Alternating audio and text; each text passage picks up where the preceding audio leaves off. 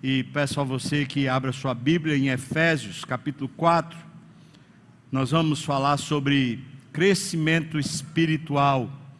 Esse é o tema do sermão, crescimento espiritual. E nós vamos ler um texto em Efésios 4, a partir do versículo 11, quando o apóstolo Paulo mostra para nós a estrutura que Deus deu para que a gente cresça espiritualmente. Você tem um filho e você quer que ele cresça lá academicamente, você coloca na escola, ou quem sabe um curso, ou mesmo você começa a alfabetizá-lo, você começa a instruí-lo, prepará-lo. Pois da mesma forma, Deus preparou um ambiente, uma estrutura, condições para que nós, seus filhos, cresçamos. E esse ambiente é a igreja. Essa, essa é a plataforma de Deus. Essa é a maneira de Deus fazer o seu povo crescer, os seus filhos crescerem.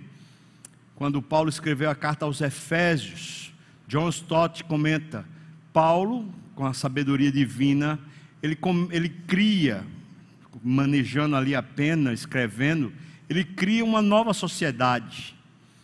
A carta de Paulo aos Efésios é esse arrazoado sobre como a igreja deve ser o que é que pertence à igreja. E no capítulo 4, Paulo apresenta-nos a igreja como sendo uma ferramenta de Deus para o crescimento espiritual. E vai ser em cima disso que a gente vai tratar hoje o nosso crescimento espiritual. Não só o que temos em nós, a fome, a sede de Deus, mas o que Deus deu para que a gente pudesse crescer espiritualmente. Diz assim a partir do versículo 11, tá? 4, a partir do versículo 11. E ele mesmo concedeu uns para apóstolos, outros para profetas, outros para evangelistas e outros para pastores e mestres com vistas ao aperfeiçoamento dos santos, para o desempenho do seu serviço, para a edificação do corpo de Cristo, até que todos cheguemos à unidade da fé e do pleno conhecimento do Filho de Deus, até que cheguemos à perfeita varonilidade, até que cheguemos à medida da estatura da plenitude de Cristo, para que não mais sejamos como meninos, agitados de um lado para o outro e levados ao redor por todo vento de doutrina, como? Pela artimanha dos homens, como? Pela astúcia com que induzem ao erro mas, seguindo a verdade em amor, cresçamos em tudo naquele que é a cabeça, Cristo. Cresçamos nele, de quem todo o corpo, eu e você, bem ajustado, consolidado pelo auxílio de cada junta, de toda junta, segundo a justa cooperação de cada parte. Esse corpo efetua o seu próprio aumento para a edificação de si mesmo em amor. Amém. Não resta dúvida que Paulo está falando que a igreja é o instrumento de Deus para edificação dos indivíduos, para edificação do próprio corpo em si mesmo, em amor. Eu estava preparando esse sermão, preparando ele para pregar no culto dos jovens, dessa semana. Mas aí não preguei, e eu digo, rapaz, o que eu ia pregar no domingo, eu vou pregar esse aqui. Desisti do outro, fica para a semana que vem, se Deus permitir. E esse vai para aqui para a gente hoje. Por isso eu queria começar destacando algumas coisas que eu pesquisei para o culto dos jovens lá. Eu chamo a atenção dos jovens, chamo a atenção dos pais para esses dados que são muito interessantes. Um instituto chamado New Life Research, lá dos Estados Unidos, fez uma pesquisa porque jovens que entram na universidade, muitos abandonam a igreja. Eles destacam que cerca de 70% dos jovens que estão na igreja, eles abandonam a fé quando eles entram na universidade. Esse estudo, ele diz que depois, aproximadamente dois terços desses que abandonam, eles voltam, se reconciliam à igreja, especialmente quando têm filhos para quererem educar seus filhos ali, eles chamam assim no caminho do Senhor, na igreja, na fé, sei lá, eles retornam. Quais seriam os motivos para poder eles abandonarem? O estudo foi feito e diz que eles passam a discordar quando eles chegam na nova realidade, quando eles chegam com uma, um arrazoado novo, ideologias novas, novos processos de assimilação, eles começam a discordar da educação teológica que receberam na igreja e eles acham que não tem importância aquele conteúdo mais. É isso que os faz abandonar, perdem o apetite, perdem o significado da existência da igreja. É claro que tem muito mais informação, daqui a pouco eu vou comentar mais sobre isso, mas tem uma coisa que se destacou nesse estudo. O que é que acontece? O jovem, ali, enquanto está na adolescência, criança, até chegar à adolescência, ele está normalmente numa bolha. É natural. É a bolha da falta de maturidade. Ele está vivendo num universo onde as coisas são entregues para ele, quase que sem nenhum esforço. Eles têm a, a responsabilidade de estudar, praticamente só isso mas eles têm a farda, eles têm a roupa, eles têm o alimento, eles têm os meios, um carro, um, qualquer coisa que seja, né, internet, computador, celular, eles têm os recursos que chegam para eles nas mãos. Mas quando eles se deparam com a realidade do vestibular, com a realidade da universidade, eles estão numa fase onde eles começam a entender que precisam eles mesmos terem esses recursos. Eu preciso comprar a calça que eu quero, o celular que eu quero, o computador que eu quero. Eu preciso ter os meus recursos para namorar, para casar, para ter meu nome, minha reputação, para conseguir chegar naquele, naquele alvo. Qual o alvo? Talvez um dinheiro, um recurso que ele pretende ter para poder viver uma vida mais confortável. Talvez uma casa que ele queira comprar Talvez o alvo dele seja um concurso, o alvo dele pode ser também simplesmente ter um emprego melhor do que o pai dele teve, ou melhor do que ele conseguiu ter até aqui. Essa nova realidade faz com que ele comece a se independer. Esse é um processo natural da vida. Para você ter ideia, os judeus, no, no mundo bíblico, essa independência acontecia aos 12 anos quando tinha um bar mitzvah, ou seja, você agora é adulto, você agora precisa trabalhar para responder pela vida. Nossa sociedade é mais infantil, então a gente só, só acontece isso lá pelos 16, 17, 18 anos. Ali mais ou menos está acontecendo. Mas veja qual é o processo, e é aqui que eu quero chegar na sua vida, irmão, você que é adulto. Lá atrás, nós fomos convencidos de que a vida dependia de nós. Nós abandonamos o crescimento espiritual e abandonamos até a igreja. Eu sei que talvez você não saiu da igreja, como eu também não. Mas eu caí nessa esparrela quando eu entrei na universidade. Nós abandonamos esse crescimento espiritual porque agora a vida tinha que ser conquistada. Para eu me casar, eu preciso ter dinheiro para eu, sei lá, comprar um carro, ou para comprar um celular, ou para ter a, aquela roupa de marca que eu gostaria de ter, ou aquele recurso, aquela coisa, eu preciso me dedicar, eu preciso me esforçar. E a gente correu atrás. Veja se isso não é completamente discordante da proposta de Paulo aos Filipenses ele considerou toda essa carreira profissional, toda essa busca pelo sucesso e pelo sustento, Paulo considerou como perda. Enquanto nós ainda, estou falando dos adultos, nós ainda consideramos como ganho, ainda corremos atrás, ainda vivemos para esse crescimento, crescimento financeiro, crescimento do status, crescimento da reputação, ou pelo menos, se você já está um pouco mais, mais velho, mais experiente, se, se não está mais buscando recurso, pelo menos estabilidade, pelo menos uma condição de ter um futuro mais tranquilo. Eu e você caímos na esparrela do mundo. Os nossos filhos estão sendo educados desde criança para seguirem o curso deste mundo. E não é estranho quando eles se deparam com uma vida fora da bolha, essa bolha da infância e da adolescência, de repente agora visto com novos olhos o horizonte da igreja, eles pensam, isso não é interessante. E quando a igreja é interessante para esse universo adulto, a igreja é uma parte à parte. É simplesmente uma coisa que eu vou no final de semana, eu vou para meus filhos serem educados, mas eu não vou porque eu ame, não vou porque eu faça parte, não vou porque eu estou integrado. Essa é a realidade. E esse estudo mostra para a gente o seguinte: três aspectos pelos quais esses jovens apostatam da fé. Mesmo que depois eles voltem à igreja, mas eles voltam com a mentalidade secularizada. Três razões. Primeira, a experiência acerca do cristianismo de adolescentes e jovens é segregada e é autoindulgente. O que quer dizer segregada? É que aqueles adolescentes, eles só se sentam com os mesmos. Eles só conversam com os mesmos. Eles criam uma panelinha, um gueto. Será que você, como adulto, está fazendo a mesma coisa? Está me ouvindo?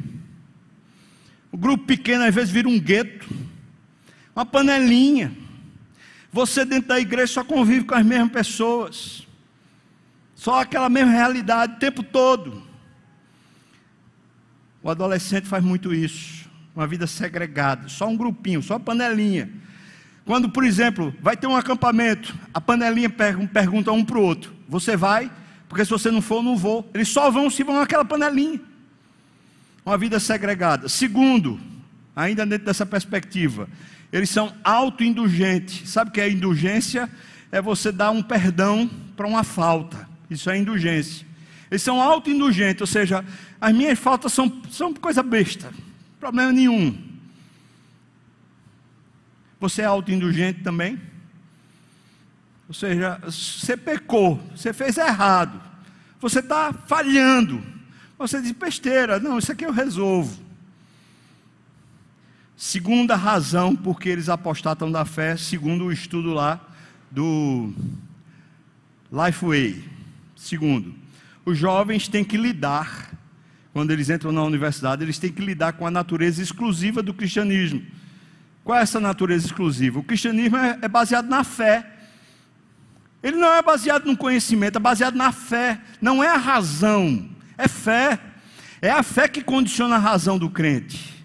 Mas quando ele chega na universidade, ele se depara com, aqui eu vou chamar, entre aspas, a realidade. A realidade da vida é o seguinte: você tem que trabalhar para poder ganhar dinheiro. Essa é a realidade da vida. Mas o crente, ele vive pela fé, ele trabalha para a glória de Deus e não pelo sustento. Mas ele, enquanto é adolescente, ele não aprendeu nem a trabalhar, nem a conquistar dinheiro nenhum. Mas você, adulto, começou a trabalhar para poder se sustentar. Você não trabalha para a glória de Deus. De uma certa forma, a experiência com a fé fica incipiente, ela fica reservada, a experiência da fé fica reservada dentro da igreja. Você não consegue traduzir a sua fé na vida real, que você chama de real. Ou seja, esse culto, esse negócio aqui, é só um imaginário coletivo, é só um negócio que a gente tem um êxtase, um, um, prazer. Mas quando chega na vida real, eu tenho conta para pagar, eu tenho problemas, tem problema de saúde, tem problema com os pais, problema com as mães, problema de relacionamento. Quando chega nessa hora, onde é que está a fé? Pois o adolescente, o jovem, se depara com isso quando entra na universidade. Ele não consegue pegar a fé e operar os problemas reais. Como eu e você, adulto, muitas vezes também não fazemos isso. Terceiro problema que faz eles apostatarem da fé. Os jovens, na maioria, tem exceção, mas na maioria, não leva a sério o seu ministério e a sua vida na igreja. Ou seja, ministério para eles é um hobby. Ah, eu vou tocar guitarra porque eu gosto. Eu vou tocar bateria porque eu gosto. Não porque é para Deus. O ministério é enquanto eu posso. Se, se o curso da universidade lá começar a me cobrar, não dá mais para estar no, no, no ministério. Se o vestibular é muito pesado e muito duro, deixa, eu não posso mais estar nesse ministério porque não dá conta. Ou seja, é um hobby não leva a sério o ministério. E quantos crentes fazem a mesma coisa? A vida aperta, tem um problema, diz assim: eu não posso mais estar no ministério da igreja, não vai dar. Por quê? Porque é um hobby. E o ministério é a maneira, é o recurso didático de Deus para nos fazer crescer na fé. e o, o jovem adolescente muitas vezes apostatam da fé, porque enquanto adolescentes, eles não tiveram realmente responsabilidade no ministério. Foi só um hobby. Eles não tinham, opa, não tinham continuidade na vida da igreja. Só ia quando queria. Só ia para a reunião que queria. Não participava efetivamente dos cultos. Ficava no culto, mas estava no celular. Ou seja, essa irregularidade termina trazendo a apostasia. O que seria apostasia dentro desse contexto que estamos falando? Não é só você largar a igreja, mas é você parar de crescer espiritualmente. Quantos adultos estão aqui hoje? Será que eu sou Thor? Estou dando trovão aqui, né? Parece que eu sou Deus de trovão aqui agora. Estou me sentindo poderoso. Quantos adultos que estão aqui hoje pararam de crescer na fé?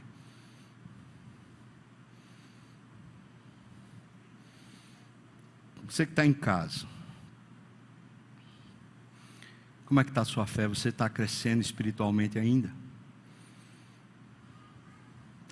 A nova mandinga de crente é a seguinte: acha que crescimento espiritual é ler livros bons, ir para congressos e assistir pregadores. Essa nova mandinga de crente acha que isso é crescimento espiritual. Eu queria dizer para você, isso desatrelado a uma vida de igreja não é crescimento espiritual, é só utopia. É só uma falácia que vai destruir a sua vida. Em outras palavras, você participa de congressos, você participa de cultos, ou você assiste pelo YouTube o culto, ou assiste pregadores pelo YouTube, por melhor que sejam. Por mais que a leitura que você faz lá é de, sei lá, John Piper. Poxa, que leitura boa. É verdade. Você está lendo Eugene Peterson. Poxa, que leitor, que, que escritor maravilhoso. Benção, leia. James Wilson. Ótimo. É bom, cresça. Mas se você faz isso desatrelado de uma vida de igreja, você abriu mão do recurso bíblico, recurso divino para o seu crescimento, para o seu verdadeiro crescimento. Em outras palavras, é como se a gente admitisse o seguinte: quando a gente pensa assim, eu lendo livros e participando de congressos, assistindo pelo YouTube, é como se a gente admitisse o seguinte: eu só preciso crescer na minha cabeça a minha cabeça precisa ser intelectual, competente, eu preciso entender as ideias. Mas só que o seu corpo fica nanico. Você fica com a cabeça desse tamanho, mas você não tem nem perna, nem braço, nem tronco para poder caminhar com a cabeça. A experiência precisa ser completa. Esse texto do capítulo 4 trata sobre isso. Se você pegar logo os primeiros versículos, dê uma olhada aí, por favor.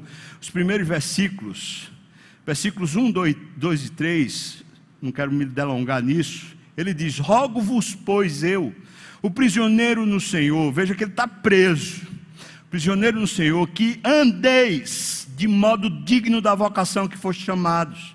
Nós fomos chamados para crescer espiritualmente. Você entende isso? Baseado lá em Filipenses, como a gente leu. Nós fomos chamados para crescer espiritualmente. Então, ande de modo digno dessa vocação. Como? Ele diz, versículo 2: com toda humildade mansidão, com longanimidade, suportando-vos uns aos outros em amor. Não dá para crescer espiritualmente longe da igreja, longe da vida comunitária, não dá. É uma falácia, é uma mentira, é um auto-engano. E ele diz, versículo 3: esforçando-vos diligentemente por preservar a unidade do Espírito no vínculo da paz. Ou seja, há um esforço para preservar uma unidade que é dada pelo Espírito. Ele vai tratar um pouquinho mais adiante, nesses versículos que lemos, sobre essa unidade da fé. Então vamos lá, vamos entrar no texto. Eu vou fazer perguntas, né? perguntas a respeito do texto E as respostas vão nos ajudar a entender sobre esse processo de crescimento espiritual. A primeira pergunta é: como Deus fornece líderes para a igreja? O versículo é o versículo 11.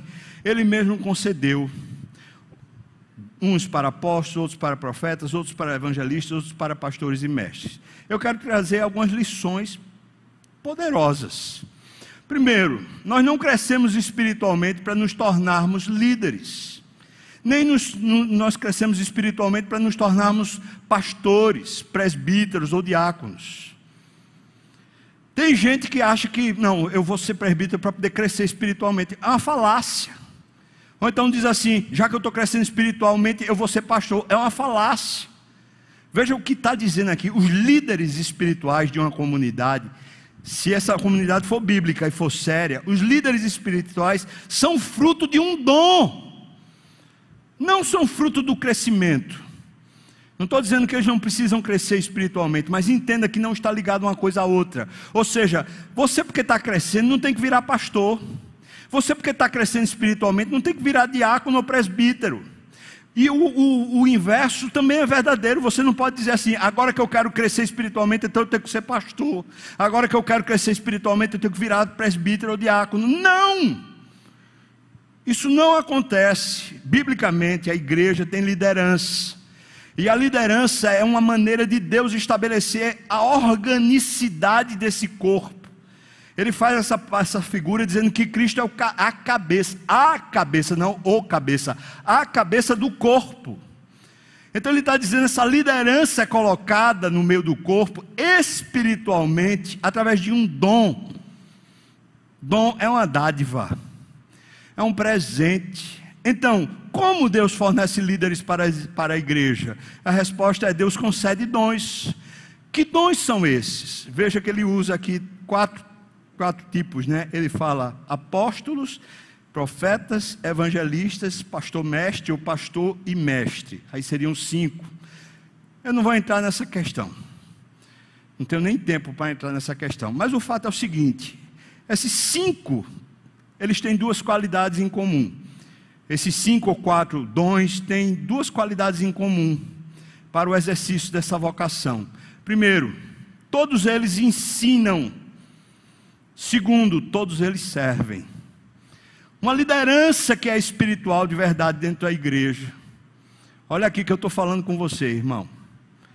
Uma liderança que de fato é espiritual, um pastor que é de fato espiritual, um diácono, um presbítero, um líder de grupo pequeno, um líder de louvor, um líder de seja lá o que for, que é liderança espiritual dentro de uma igreja, de verdade, ele tem duas características. Primeiro, ele ensina. Segundo, ele serve. O pastor que é muito bom de púlpito, mas não serve na comunidade, esse pastor não é líder espiritual. Ele pode ser até um falso mestre. Mas também um pastor que só serve e não sabe ensinar, ele não é pastor. A gente precisa entender isso. Essas duas coisas acompanham a marca desses dons. Ensinam e servem estão no meio do povo, servindo o povo, mas ao mesmo tempo estão ensinando ao povo. Então, como Deus fornece líderes às igrejas? Bom, Deus concede dons que são dons de serviço e ensino. Por isso, um pastor é chamado por Deus, dotado de dom para ser pastor, porque ele ensina, servindo e serve ensinando. Ele continuamente está nesse processo. Aí alguém diz, mas pastor é para cuidar. É. Mas ninguém se, se engane achando que o cuidado de um pastor é caracterizado por aquilo que é uma plataforma do mundo. A plataforma do mundo de cuidado é o que? É, é paternalismo, o cuidado, segundo o mundo, ele é psicologizado, ele tem a ver com autoestima, com baixa estima, com essas tensões. O cuidado pastoral bíblico não é para essa linha, não segue essa plataforma. O cuidado pastoral bíblico é pegar o crente e dizer: Você quer crescer? Vamos crescer. Vamos lhe ajudar a crescer? Você quer crescer, eu posso lhe ensinar a palavra. Você quer crescer, eu posso lhe ajudar a servir. Então você, por exemplo, um pastor pega aqui, vai, vai participar do grupo de louvor. Ele vai ajudar o louvor. Não necessariamente ele sabe tocar ou cantar, mas vai ajudar aquilo ser de coração, ser espiritual, ser vivo. Mas serve. Por quê? Porque é dom, seja qual for a área. É para isso que Deus coloca líderes na igreja. Ele não coloca líderes na igreja para serem mimados, aplaudidos, envaidecidos, ou para serem dono da bola. Na igreja primitiva, isso é muito interessante, na igreja primitiva, Paulo, muitas vezes, como um supervisor geral de várias igrejas que ele plantou, ele fazia permuta de pastores. Uma hora um pastor estava num canto, depois ele botava esse pastor para outro campo, e pegava aquele de lá, botava para cá. Ele fazia isso. Seja os pastores, as lideranças, eles são instrumentos de Deus para o serviço. Eles servem ensinando e ensinam servindo. Fazem isso continuamente. A Igreja das Graças pretende ser assim. Uma liderança servidora. Mas você não precisa ser líder para poder crescer espiritualmente. E você crescer espiritualmente não necessariamente torna você líder, torna você maduro. Não precisa haver essa confusão de ideias. Segunda pergunta, o texto nos chega no versículo 12 agora. A segunda pergunta é: então, para que Deus concede dons e líderes na igreja? Para quê? Pois bem, a resposta está aqui no versículo 12. Ele diz: é com vistas, está dizendo para quê, né? Com vistas ao que? Ao aperfeiçoamento dos santos para o bom desempenho do seu serviço.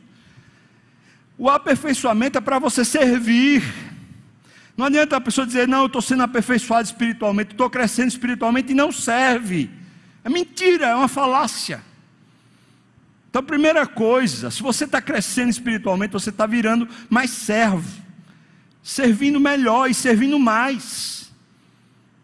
Segunda coisa, versículo ainda no versículo 12, ele diz: com vistas para a edificação do corpo de Cristo, ou seja, é através do ministério que você faz que você e o outro são edificados. Então, para que Deus concede dons de líderes? Para ensinar a igreja a servir. E à medida que a igreja serve, ela é edificada. Isso aqui é muito interessante, porque a Bíblia está dizendo que você não é edificado diretamente pelo ensino em si. Em outras palavras, não é o sermão em si que lhe edifica mas é quando você pega o sermão, o conteúdo, e você agora aprende a fazer isso com o outro, abençoar o outro, com o ensino. Quando você começa a servir, você é edificado e a pessoa a quem você está servindo é edificado também. Portanto, essa coisa de você ficar inerte, sentado ouvindo, na, em casa, assistindo pelo YouTube, isso produz em você nanição espiritual. Você fica nanico espiritualmente. Você sabe de muita coisa, mas isso não está produzindo crescimento espiritual.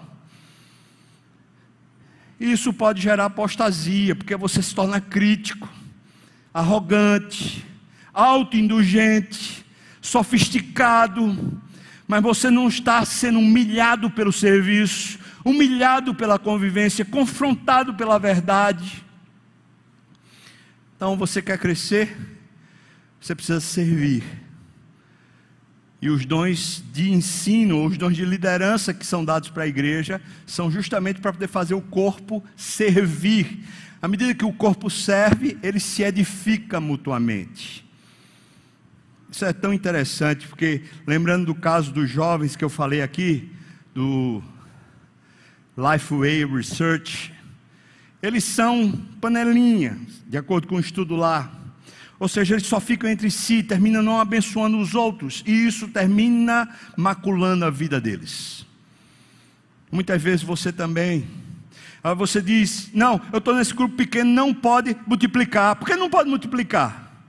Porque você não quer servir. Por que não pode multiplicar? Porque você não está ali para crescer, você está ali como uma pessoa que é débil. Você não quer crescer, não quer amadurecer, não quer andar diante de Deus. Você quer um pequeno grupo como muleta, como dependente químico, você quer. Tem dependência emocional.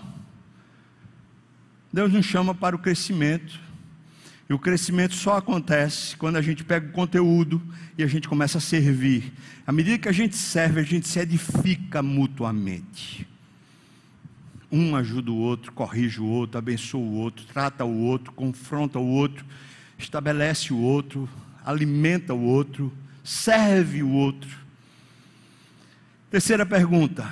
Então, o que é crescimento espiritual? Versículo 13 diz para nós o que é o crescimento espiritual. Veja, é até que cheguemos, tem um ponto onde se quer chegar, esse é o crescimento, até que cheguemos à unidade da fé, e aí ele diz: ao pleno conhecimento do Filho de Deus, isso quer dizer a perfeita varonilidade, a medida, veja só, a medida da estatura da plenitude de Cristo.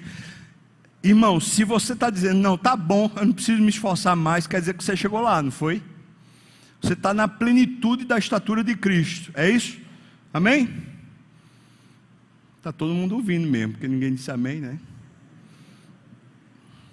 Nós não chegamos, é por isso que a gente precisa crescer, porque o crescimento tem um alvo, tem uma meta. Interessante, o que é esse crescimento? Duas palavras são destacadas aqui que eu acho que é bem interessante. Primeiro, a unidade da fé. Lembra que ele disse que é para preservar o espírito da unidade. A unidade é da fé. O que é que esse termo quer dizer lá no original grego? Pois bem, eu procurei dicionário bíblico Strong, diz assim: caráter de alguém em que se pode confiar. Ou seja, a sua maturidade é você se tornar confiável. Constante, confiável. Agora, confiável para quem? Confiável para quem você convive. Se você não se torna confiável, quer dizer que você é imaturo. E por outro lado, não vai haver crescimento se você não convive. Você diz, não, eu sou confiável, faz 30 anos que eu estou na igreja, eu sou confiável. Quem disse? Quem disse? As pessoas que convivem com você, estão servindo junto, conhecem seus defeitos e acertos, acham você confiável ou acham você uma enganação? acham você ridículo. É isso que a igreja promove. Porque quando a gente está convivendo e servindo, a gente é confrontado com os nossos próprios devaneios, as nossas próprias ilusões, as nossas próprias faltas. Isso vai corrigindo, tornando-nos fiéis. A unidade da fé traz essa, essa certeza. Não é uma fé abstrata, é uma fé que serve me fazendo confiável ao outro. Eu não sou confiável porque eu sou conivente. Eu sou confiável porque eu busco viver com integridade. Não é que eu sou leal no erro, eu sou leal a Cristo. É isso que torna a maturidade real ou o crescimento espiritual. Segundo, conhecer Jesus plenamente. Veja que ele está dizendo aqui: para o pleno conhecimento do Filho de Deus, até que cheguemos ao pleno conhecimento do Filho de Deus. O que é então crescimento espiritual? É conhecer Cristo plenamente. Você lembra de, de, de Moisés? Moisés é chamado por Deus vendo um fogo que queima, mas não consome uma sarça. Tira a sandália dos pés, que esse lugar é santo. Quem teve uma experiência dessa? Acho que nenhum de nós. Que experiência tremenda! Agora Moisés está em dúvida se vai ou se não vai. Põe a mão, ele põe a mão, está leprosa. Pode não está mais leprosa. Pega a vara, bota no chão, vira serpente, depois pega de novo, ela vira vara de novo. Agora vai. Moisés enfrenta.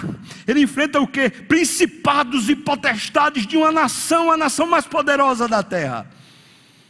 Todos os principados e deidades daquele lugar estão sendo enfrentados por Moisés, porque Deus mandou ele fazer, e ele foi.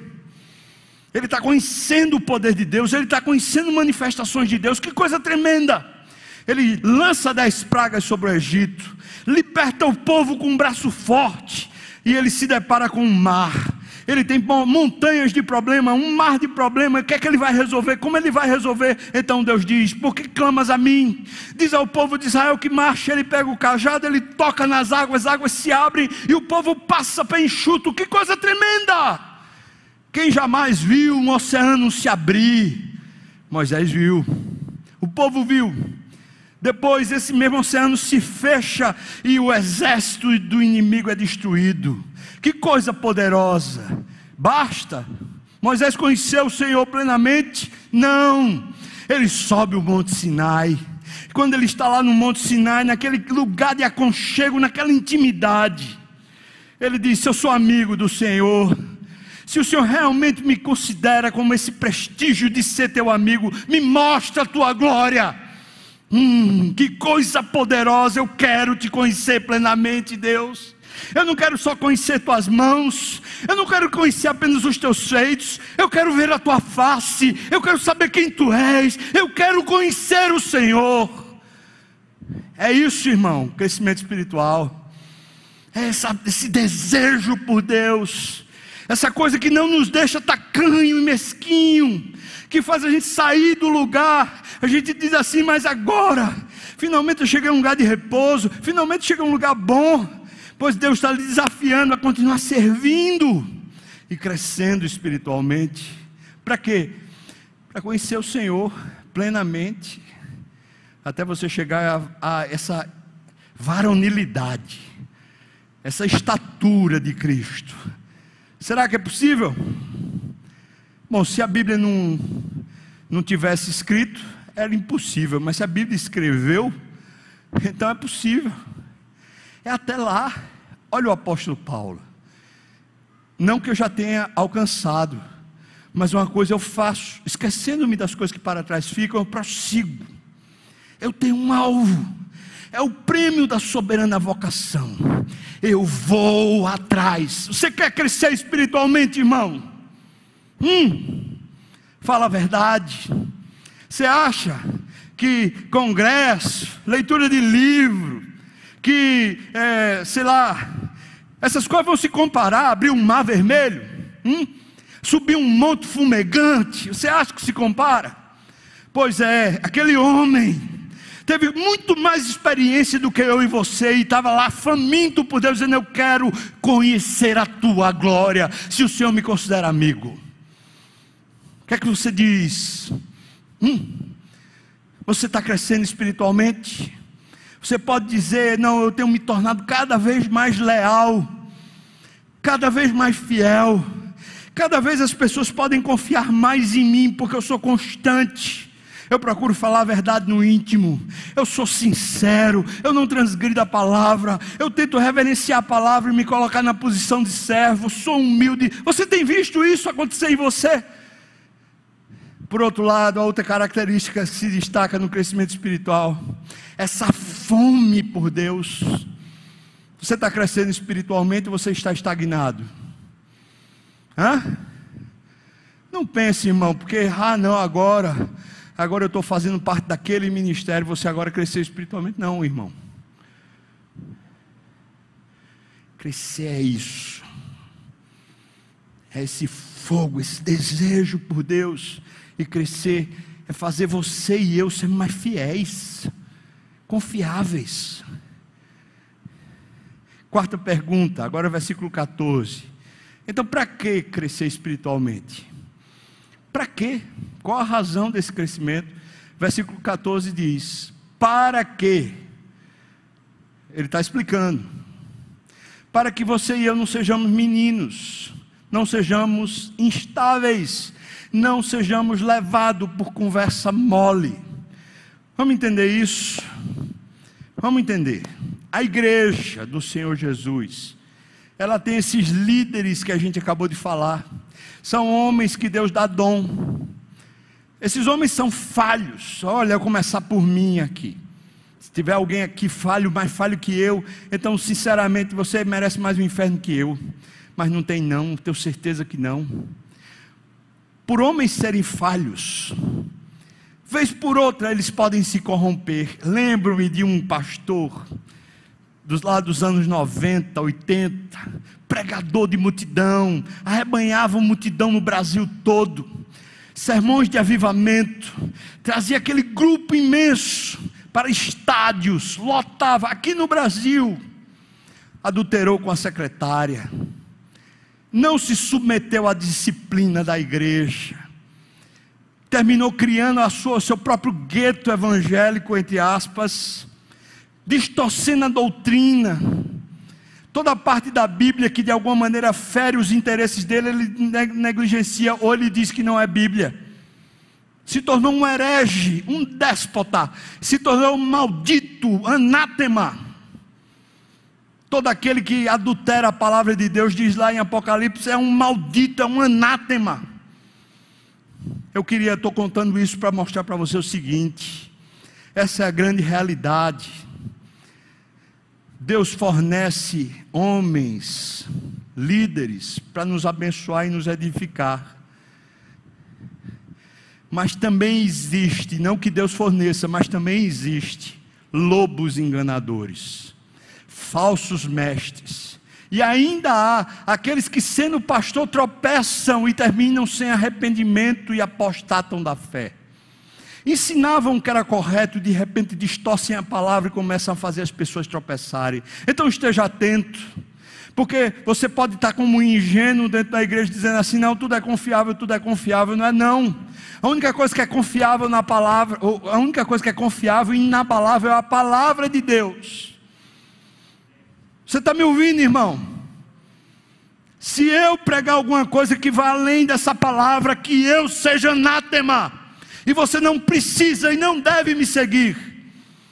Eu e você não somos seguidores de homens, nós somos seguidores de Cristo Jesus. Deus usa quem Ele quer na hora que Ele quer, mas é a palavra o fundamento.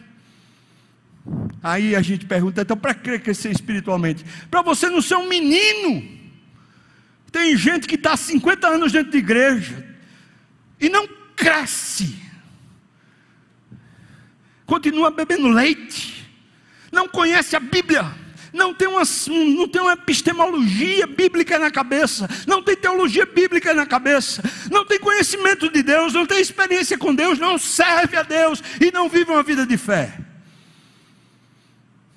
Não é maduro, não é. Ah, mas eu fui, eu fui criado na igreja, eu nasci na igreja. Isso não é sinônimo de que você é maduro. Não é nem sinônimo de que você é crente.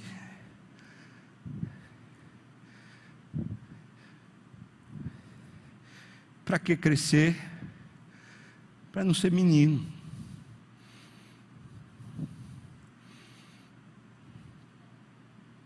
Precisa começar a conhecer a verdade do, do Senhor para não ser menino. E conhecer a verdade do Senhor, mais uma vez eu quero destacar. Não é você saber cognitivamente, é você experimentar com todo o seu corpo, inclusive a sua razão, mas tudo em você é experimentar isso. Ele diz a segunda razão, para não ser levado, ele diz, né? Não ser levado pela artimanha dos homens, nem pela astúcia com que esses homens induzem ao erro. A igreja do primeiro século, a igreja apostólica, tinha, veja só, irmãos, na igreja onde tinham os apóstolos, já tinha falsos mestres. Pessoas que distorciam a palavra de Deus para ensinar errado e fazerem as pessoas tropeçarem. Você lembra das cartas que Jesus escreveu lá em Apocalipse às igrejas?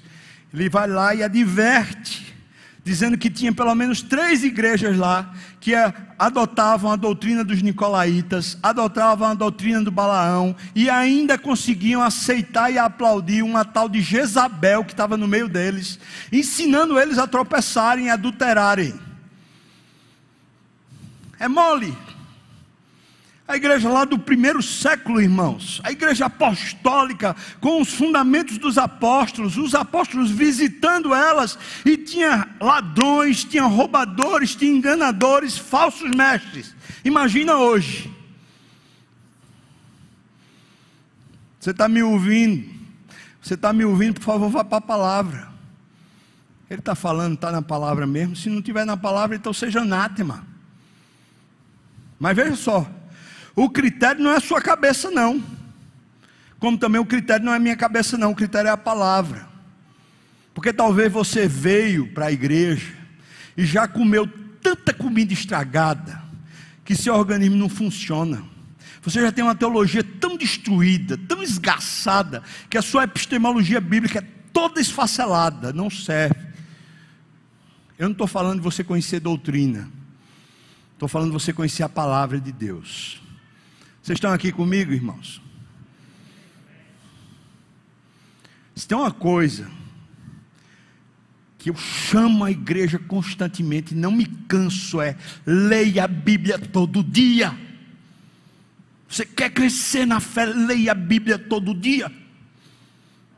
Você tem que ler mais a Bíblia do que qualquer outro livro. Você tem que conhecer mais a Bíblia do que qualquer ciência e qualquer doutrina. A Bíblia tem que encher sua mente, encher seu coração. A Bíblia, a Bíblia, a Bíblia. Nós todo ano começamos com um programa aqui, um programa da igreja. É, leia a Bíblia toda durante esse ano. Eu conheço irmãos daqui que desde quando a gente começou lá atrás, todo ano tem lido a Bíblia. Eu vou falar de um irmão muito caro ao meu coração. É o meu sogro. Ele não é daqui da igreja, presente, mas sempre está conosco através da internet. Desde quando a gente começou, ele começou isso. Ele lê a Bíblia toda, todo ano. Um homem super experiente, maduro na fé, um presbítero, um exemplo para a minha vida. Mas o testemunho que ele dá é desde quando eu comecei a fazer esse compromisso, a minha vida mudou. Negligencie. Ah, estou ocupado demais, tem problema demais, estou estudando demais, estou, tenho um vestibular, agora eu tenho que passar naquele concurso, agora eu tenho que fazer não sei o que lá. Não, você não estuda a Bíblia para ensinar para os outros, não, você estuda para crescer. para não ser levado pela conversa mole desses falsos mestres que ludibriam a sua fé. Quinta pergunta e a última pergunta diz: Quais são os elementos do crescimento espiritual? Bom, você vai dizer assim: está certo. Eu entendi. Eu entendi que Deus deu à igreja para eu crescer espiritualmente. Eu já entendi isso agora. Eu também entendi que eu preciso crescer espiritualmente e que isso existem dimensões para isso, existem propostas para isso na Bíblia. Pois eu pergunto para você, você sabe quais são essas propostas? Pois aqui o texto, no versículos 15 e 16, parece apresentar para nós dois elementos que a gente não pode abrir mão se a gente quer crescer na fé. Dois elementos. Veja, versículo 15, por favor, diz: Mas seguindo a verdade em amor, cresçamos em tudo naquele que é a cabeça, Cristo. Versículo 15. Primeira proposta. Vamos crescer na verdade, em amor. Você ainda ama a verdade? A verdade incômoda. A verdade que diz para você que você é um pecador. A verdade que diz para você que você está errado, que você precisa consertar. Você ainda ama essa verdade? A Bíblia, ela é a verdade. Andar com Jesus é andar na verdade. E quando a gente convive dentro de uma igreja que é séria e que quer ser bíblica, a gente é confrontado com a verdade, a gente é humilhado pela verdade. Eu já cansei de falar isso, mas eu vou continuar falando. Quantas vezes, quantas vezes aqui nessa igreja, por homens sérios, presbíteros, pastores amados do meu coração, eu fui confrontado pela verdade, eu fui humilhado pela verdade. A verdade, irmãos, ela é maior do que a gente. Quando ela é posta diante da gente, ela humilha o nosso ego. Ela esvazia a gente de razão. Mas você ainda ama a verdade? a verdade para você é um intruso, um problema. Você tem pessoas com quem você convive que podem falar a verdade para você, ou você só gosta de gente que amacia seu ego? Ou você é uma dessas pessoas que vivem amaciando o ego do outro, bajulador. Você não tem coragem de dizer para uma pessoa que, por exemplo, está longe da igreja, dizer para ela assim: ó, você está em falta. Você desse jeito está abandonando a sua fé, você aposta toda a fé, é isso. É impressionante, porque a verdade, ela é o chão que a gente caminha para Deus, mas ela é um, é um chão incômodo. É como se você andasse descalço naquele chão cheio de pedras. É incômodo. Aquilo chama você a, a, perceber a sua fraqueza, a sua indigna, indignidade, a sua incompetência, as suas falhas, seus pecados. Você está andando na verdade, mas incomoda seus pés, incomoda sua carne, incomoda você. É assim. Você quer crescer, irmão? Não abra mão mais da verdade. A palavra é a verdade. Não é um irmão ou uma irmã que detém a verdade para falar para você, mas eles serão instrumentos de Deus para falar com você. Você ainda ama a verdade? É interessante que em igreja a gente fica assim, né? Ah, eu amo aquele pastor. Ele pode até estar errado, mas eu amo. É assim? Crente nojento. Não é assim não, irmão. Ah, eu amo é aquela classe de escola dominical. Eu amo é aquele líder de grupo pequeno. Oh, meu amor. Você está tão ruinzinho. Você precisa entender. Aquilo ali é um instrumento da verdade para você. Se deixou de ser instrumento da verdade, você tem que, em amor, mostrar lá a verdade.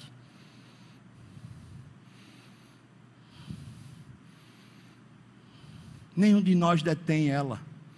Nenhum de nós é suficiente para ela. Eu estou aquém da verdade, a verdade me supera sempre. Olha, Thor voltou, né? Ela me supera.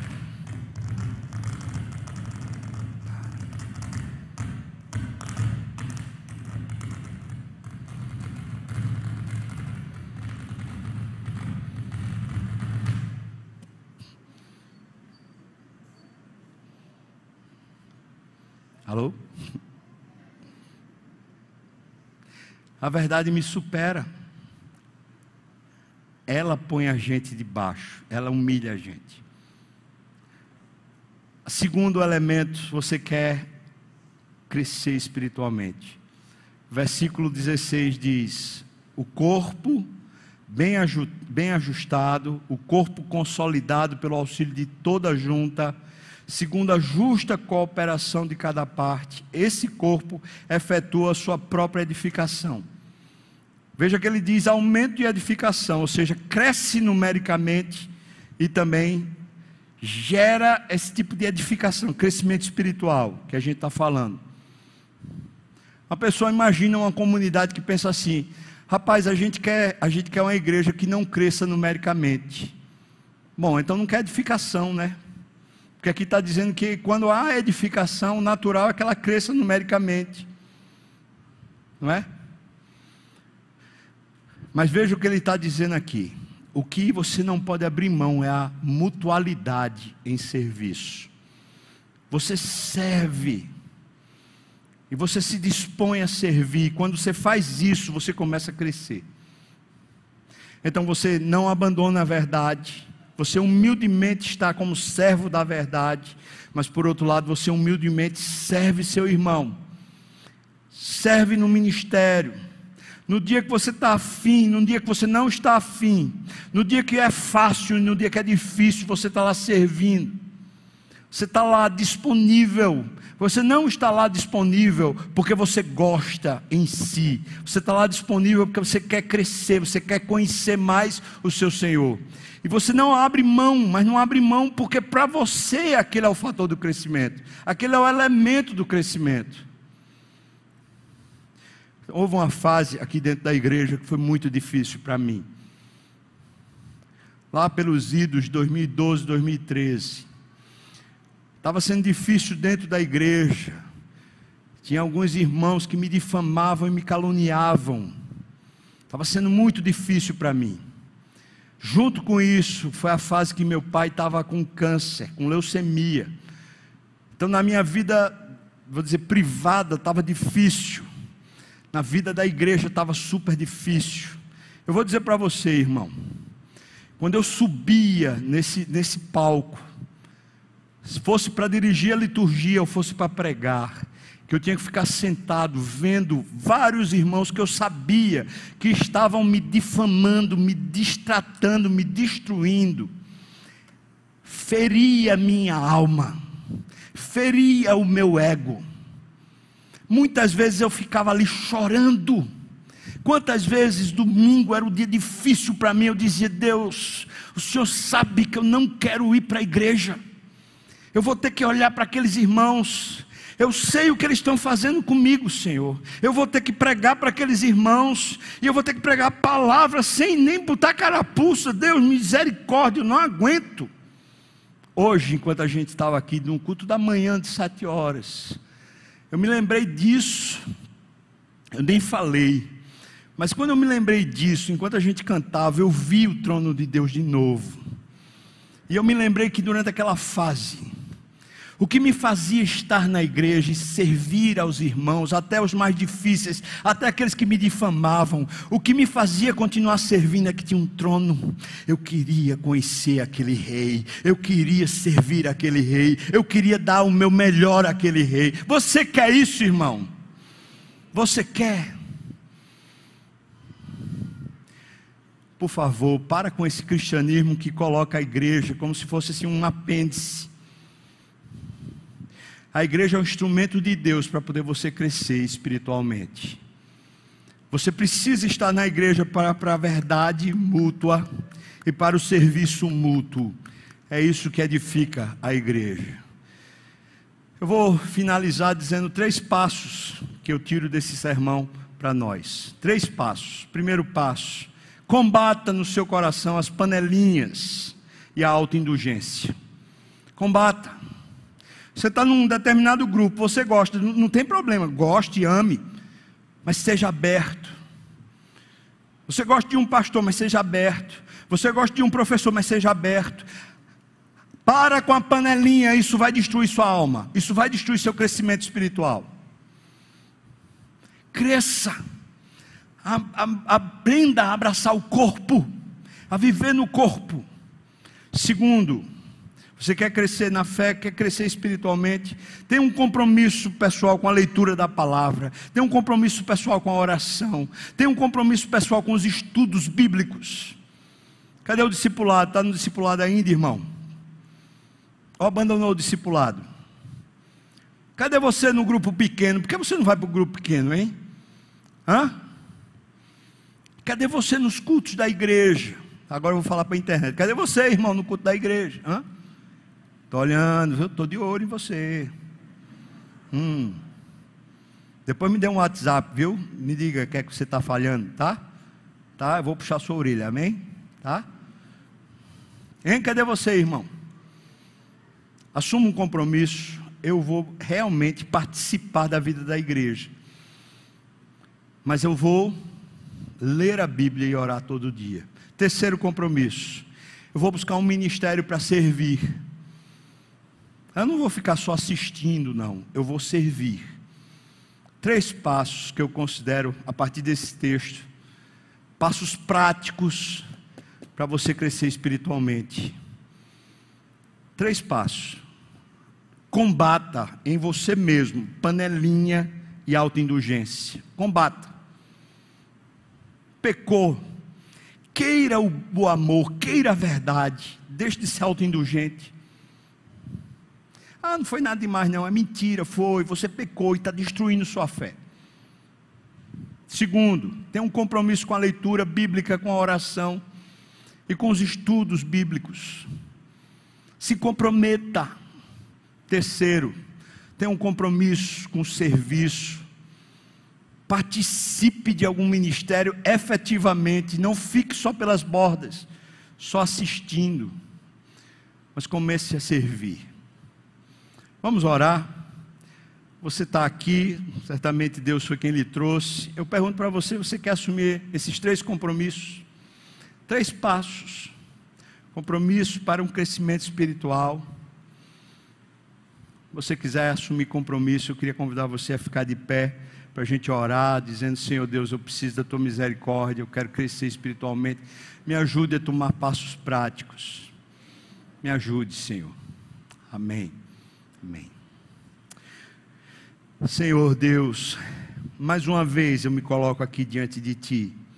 Agora pela manhã, no culto das sete. Eu estava orando e pedindo ao Senhor misericórdia, porque eu quero crescer, eu quero conhecer o Senhor mais, Pai.